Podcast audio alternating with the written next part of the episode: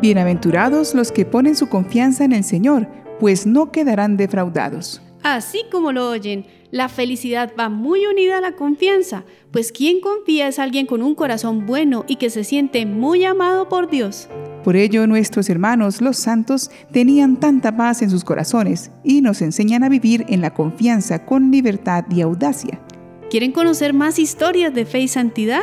Pues sí, claro. Vamos a nuestro catálogo divino para aprender de sus doradas páginas más secretos de vida espiritual. Hoy, 7 de octubre, la iglesia recuerda a San Augusto de Borges, presbítero y abad. Santo Sergio y Baco de Betzaloe, mártires. Santa Justina de Padua, virgen y mártir. San Marcelo de Capua, mártir. San Marcos Papa. San Paladio, obispo. Beato José Yosá Balaguer, religioso y mártir. Beato Juan Unot, presbítero y mártir. Beato Martín el Cid, abad. Y la fiesta de la bienaventurada Virgen María del Santísimo Rosario. Por supuesto. ¿Quién más bienaventurada que la Santísima Virgen para enseñarnos los secretos de la oración como la más eficaz arma para vencer a todos los enemigos? Pues escuchemos hoy todas las enseñanzas que nos da la historia del origen del Santo Rosario. El día 7 de octubre de 1571 fue un día muy importante para el mundo occidental. Había en Europa un grave peligro que le amenazaba y venía del imperio turco. Los turcos se habían hecho dueños de todo el oriente y el sultán Selim II decidió apoderarse de la isla de Chipre. Luego pensaba en llegar a Italia y entrar en Roma. Felipe II montó una poderosa flota naval con Juan de Austria a su mando y un día como este se libró la batalla de Lepanto, aquella en la que quedó manco el famoso Miguel de Cervantes Saavedra. El caso es que en aquella ocasión toda la cristiandad estaba temblando y los cristianos rezaban en unión del Papa San Pío V. La oración que todos rezaban era el Santo Rosario. La batalla se ganó por ello, el pontífice estableció la fiesta de la Virgen del Rosario en el día de hoy. Pero la historia del Santo Rosario va un poco más atrás. Se cuenta que, viendo Santo Domingo de Guzmán que era muy difícil lograr la conversión de los albigenses, entró en un bosque y pasó en él tres días y tres noches en continua oración y penitencia. La Virgen María se apareció a Santo Domingo de Guzmán en una capilla con un rosario en las manos, acompañada de tres princesas del cielo, y le dijo, ¿Sabes tú, mi querido Domingo, de qué armas se ha servido la Santísima Trinidad para reformar el mundo? Respondió Domingo. Oh Señora, vos lo sabéis mejor que yo, porque después de vuestro Hijo Jesucristo, fuisteis el principal instrumento de nuestra salvación. Ella añadió, Pues sabes que la pieza principal de la batalla ha sido la salutación angélica, que es el fundamento del Nuevo Testamento. Por lo tanto, si quieres ganar para Dios esos corazones endurecidos, reza mi salterio. La Virgen reveló. Solo si la gente considera la vida, muerte y gloria de mi Hijo unidas a la recitación de la Ave María, los enemigos podrán ser destruidos. Es el medio más poderoso para destruir la herejía, los vicios, motivar a la virtud, implorar la misericordia divina y alcanzar protección. Los fieles obtendrán muchas ganancias y encontrarán en mí a alguien siempre dispuesta y lista para ayudarles. La Virgen le enseñó a rezarlo y le dijo que lo predicara entre los hombres. Además le ofreció diferentes promesas referentes al rosario. El santo se levantó muy consolado y lleno de celo por el bien de estos pueblos, entró en la catedral y en ese momento sonaron las campanas por intervención de los ángeles para reunir a los habitantes. Al principio de la predicación se levantó una espantosa tormenta. La tierra tembló, el sol se nubló y los repetidos truenos y relámpagos hicieron estremecer y palidecer a los oyentes. La tormenta cesó al fin por las oraciones de Santo Domingo. Continuó su discurso y explicó con tanto fervor y entusiasmo la excelencia del Santo Rosario que casi todos los moradores de Tolosa lo acogieron, renunciando a sus errores, viéndose en poco tiempo un gran cambio en la vida y costumbres de la ciudad. El santo se lo enseñó a los soldados liderados por su amigo Simón de Montfort antes de la batalla de Muret, cuya victoria se atribuyó a la Virgen. Por ello, Montfort erigió la primera capilla dedicada a esta advocación.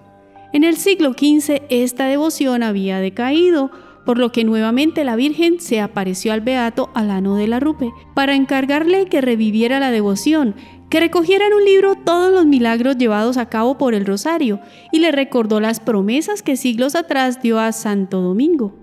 En el siglo XVI, Pío V instauró su fiesta. Además, agregó a la letanía de la Virgen el título de auxilio de los cristianos.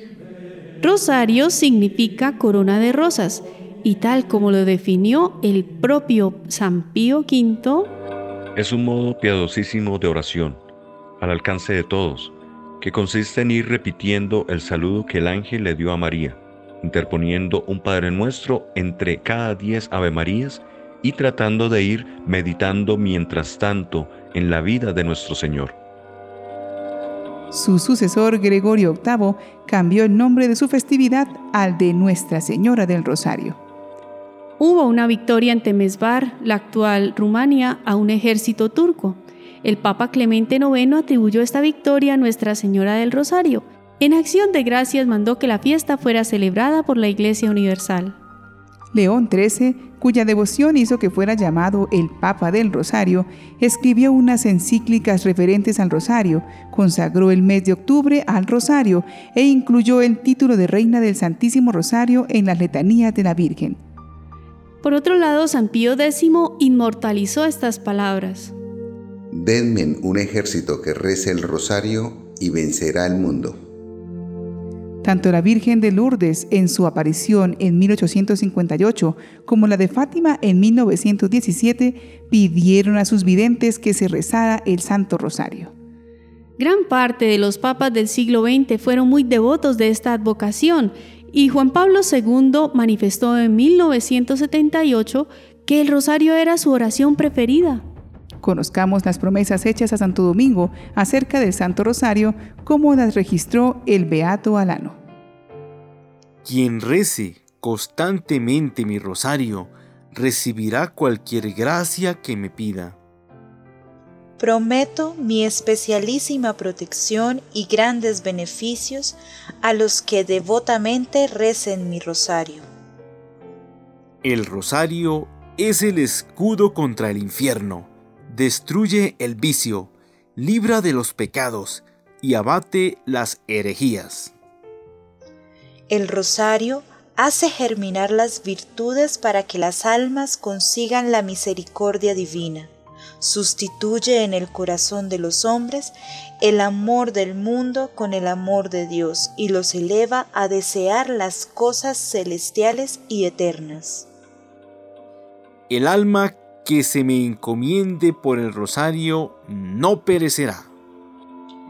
El que con devoción rece mi rosario, considerando sus sagrados misterios, no se verá oprimido por la desgracia, ni morirá de muerte desgraciada, se convertirá si es pecador, perseverará en gracia si es justo, y en todo caso será admitido a la vida eterna.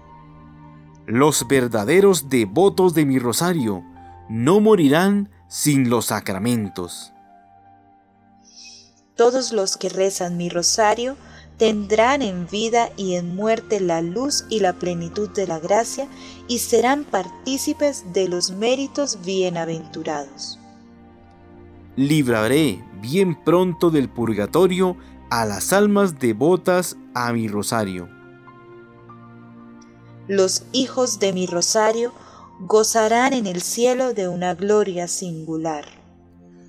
Todo cuanto se pida por medio del rosario se alcanzará prontamente.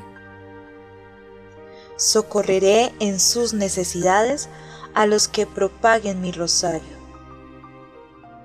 He solicitado a mi Hijo la gracia de que todos los cofrades y devotos tengan en vida y en muerte como hermanos a todos los bienaventurados de la corte celestial.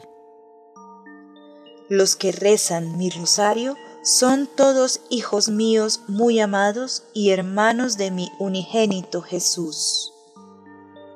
La devoción al Santo Rosario es una señal manifiesta de predestinación de gloria.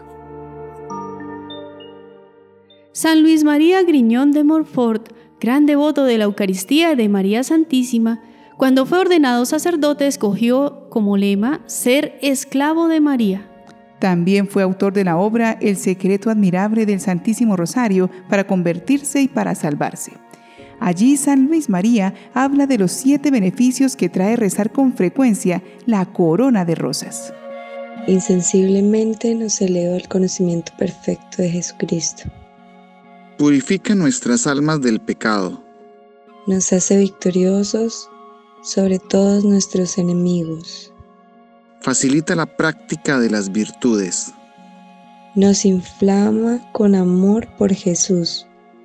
Nos enriquece con gracias y méritos. Nos proporciona los medios para pagar todas nuestras deudas a Dios y a los hombres y finalmente obtendremos todo tipo de gracias.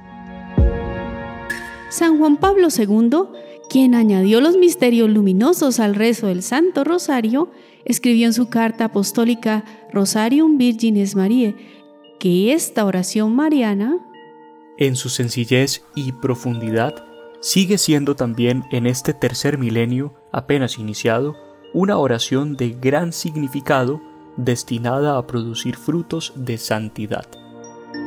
El Papa Peregrino concluye aquel documento con esta hermosa oración del Beato Bartolomé Longo, apóstol del Rosario. Oh Rosario bendito de María, dulce cadena que nos une con Dios, vínculo del amor que nos une a los ángeles, torre de salvación contra los asaltos del infierno, puerto seguro en el común naufragio, no te dejaremos jamás. Tú serás nuestro consuelo a la hora de la agonía. Para ti, el último beso de la vida que se apaga, y el último susurro de nuestros labios será tu suave nombre.